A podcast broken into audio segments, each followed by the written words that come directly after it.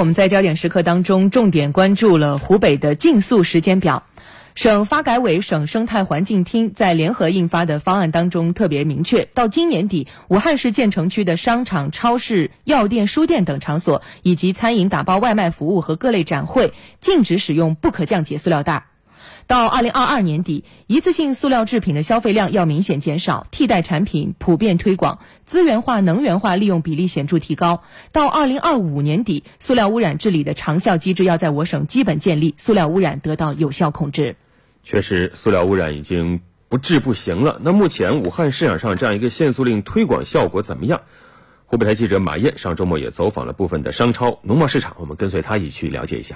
啊，那另外一个。那我怎么记得原来你们是用的纸袋？你们一直用的塑料袋吗？对。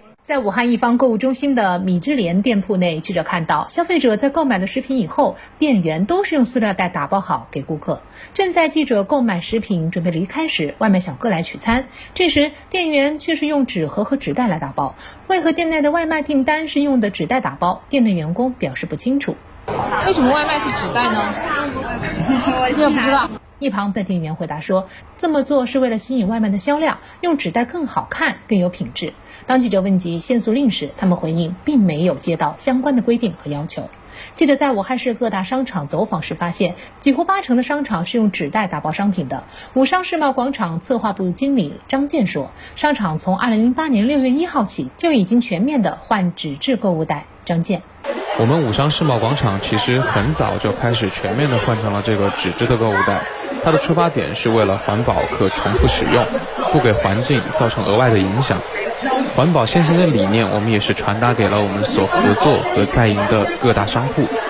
积极响应限塑令，是我们作为商业企业的一份责任。告别不可降解的塑料袋、吸管、一次性餐具，有的商场提出规定后全面落实了，有的还没有提出相关规定。各商铺根据实际需求打包商品。市民李晨，呃，不可再利用的塑料袋打包呢，好几年前在商场里几乎就是已经消失了。嗯，纸质的呢，既环保又美观，嗯，比较好。而在永清街未来鲜菜市场里，记者看到这里的塑料袋可以随意拿，有不少老人来购买食物时，一个品种的食材拿一个袋子装，一下子就可以拿走五六个小塑料袋。当记者问及菜市场老板陈瑞是否知道限塑令时，他表示暂时只能用塑料袋，其他的成本太高，如果他不用，顾客就会去其他店里购买，生意就无法维持。现在你们都一直在用塑料袋装是吧？嘛呀？就是所有菜都是用塑料袋装是吧？对呀，然后木装呢，取代不了。那你们这个每天这个袋子消耗的很大的是吧？对，一个月一两千两千块钱袋子。当然有时候啊啊费，每一样东西他也找个袋子装。下午六点，下班的人群陆续来到农贸市场里，商贩用塑料袋打包已经成为了不成文的规定。消费者王先生，一般你像我们如果下班了还回去拿个环保袋什么的，这个也不现实。如果菜场要是有统一这个配的这种环保袋的话，那我们会考虑，最好是这个政府也能够补贴一点，然后我们自己也出点钱，然后这样使用的话会更环保，更推进这个禁用塑料袋的这个行为。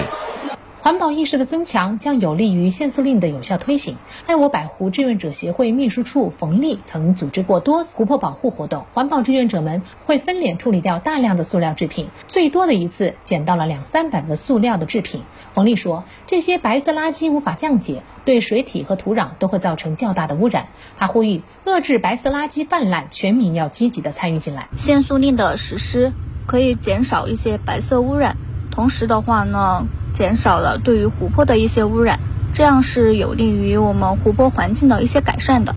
确实，限塑令、禁塑令其实已经提过很多年了啊。我们也当然知道推广它的好处，但实际上落实落地啊还有很长的路要走。通过记者刚才的探访，发现有一些地方，尤其是商超，可能落实的会好一些，但是像一些小店或菜场，在这一块儿似乎问题还很多。